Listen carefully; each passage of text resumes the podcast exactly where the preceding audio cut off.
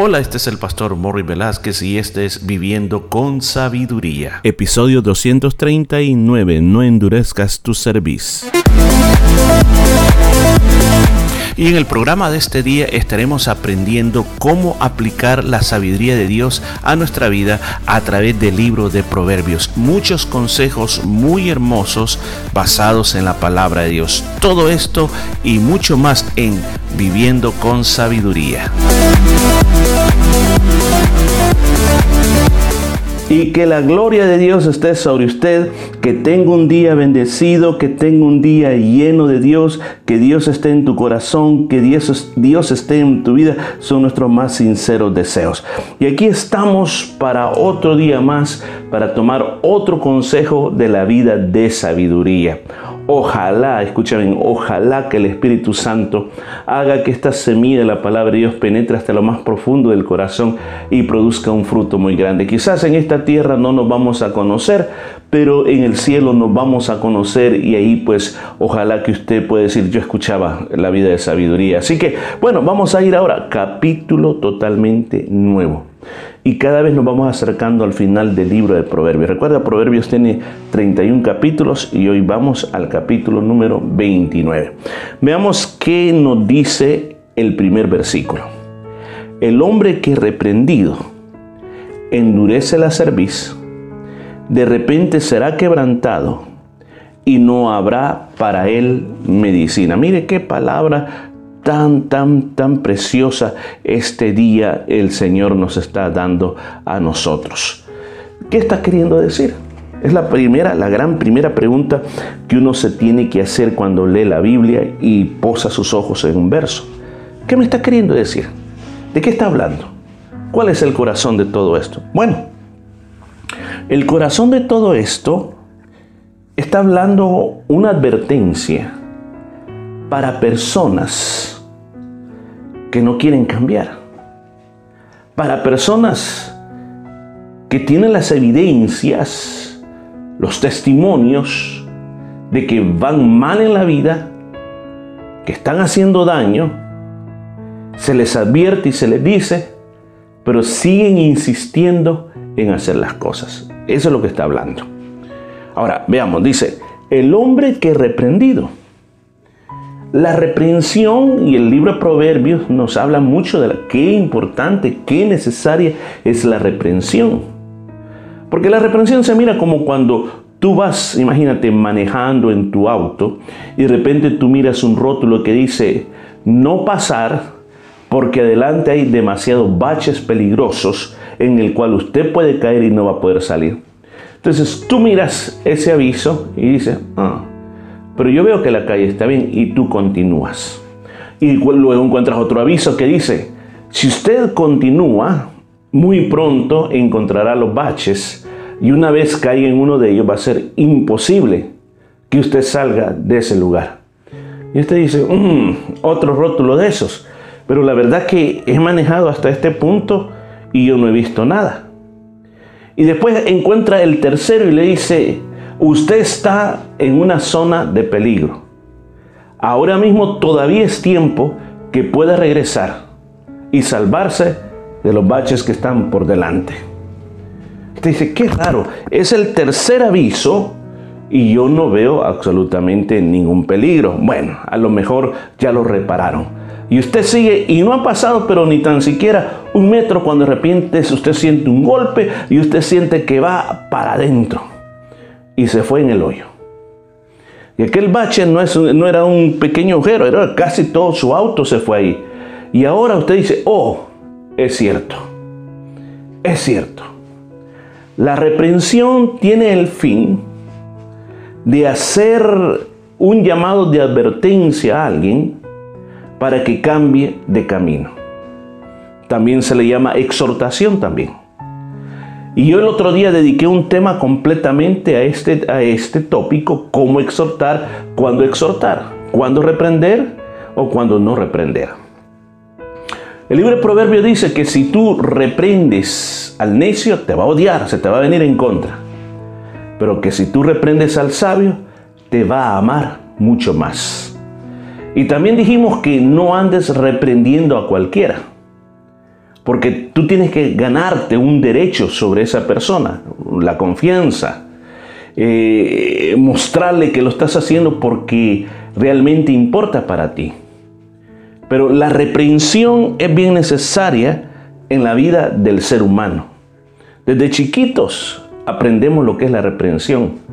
Cuando nuestros padres nos dicen, no, no hagas eso, no hagas eso, si hace eso, se va a caer si hace eso, eh, le va a pasar tal cosa. Entonces, la reprensión la venimos llevando desde pequeño y desde pequeño venimos aprendiendo que el no significa que tengo que parar. Entonces, aquí dice, el hombre que reprendido endurece la cerviz. Ok, hablemos primero, ¿qué es la cerviz? La cerviz es el cuello. Este es el cuello, la cerviz es el cuello. Dice que endurece el cuello. ¿A qué se refiriendo? ¿A qué se está refiriendo? Ese es un lenguaje simbólico. Porque en las culturas que se escribió el libro de Proverbios, cuando tú llegabas delante de un personaje importante del gobierno o del rey, lo que tenías que hacer era bajar tu cara, como mirar al suelo. Entonces bajabas tu cuello. ¿Se ha fijado cómo hoy en día todavía saludan los japoneses? Los japoneses no le van a saludar con el apretón de mano, no, es bajando la cabeza. Bajando la cabeza es una forma de mostrarte respeto al saludar. Pues ese era lo que usted necesitaba hacer cuando estaba ante alguien muy, muy importante. Y cuando usted no bajaba su servicio o no inclinaba su cuello, era un símbolo de rebeldía, era un símbolo de falta de respeto. La Biblia cuenta en el libro de Esther de que había un hombre que se llamaba Amán que quería destruir a todos los judíos. Y cuando él pasaba le gustaba que todo mundo no solo agachara el cuello, sino que se postrara delante de él. Pero ahí estaba el judío Mardoqueo.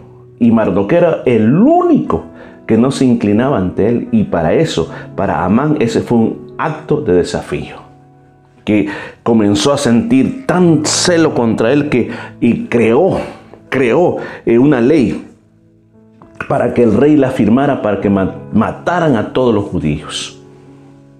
Ahora, lo que aquí nos está diciendo, endurecer la cerviz es aquella persona que no quiere escuchar el consejo, que no quiere escuchar la exhortación, que no quiere escuchar la reprensión. Fíjese, yo quiero decirle algo que yo he aprendido en mi vida. Dios cuando trata con nosotros no es alguien que tiene listo el látigo para decirte, avanza, boom, un latigazo, avanza, otro latigazo. Dios no nos trata así. Dios es un Padre por excelencia, lleno de mucho amor. Dios nos da amor, amor y mucho amor. Yo no sé si usted alguna vez ha leído el libro de Oseas. El libro de Oseas nos habla cómo es el amor de Dios. Léalo, por favor, es muy interesante. Y en el libro de Oseas el Señor le dice al pueblo de Israel de que Él lo ha amado, pero de una manera que ellos no pueden entender el amor de Dios. Les enseñó a caminar, les ayudó, les mostró el camino. Ellos caían, Él los levantaba, siempre los estaba sosteniendo, pero ellos habían sido infieles al amor. El Señor lo representa cuando le dice al profeta Oseas, le dice, mira, cásate con una mujer prostituta, una mujer que no merece, ámala, ámala. Y todo el pueblo dice, pero si tú eres el profeta, ¿por qué estás haciendo eso? Porque yo le estoy demostrando, yo les quiero mostrar por medio de esto lo que ustedes están haciendo. Ustedes no son dignos del amor de Dios. Ustedes no se merecen que Dios los ame, pero Dios los sigue amando a ustedes. Así es el amor de Dios. Dios nos da amor, amor, amor y bastante amor.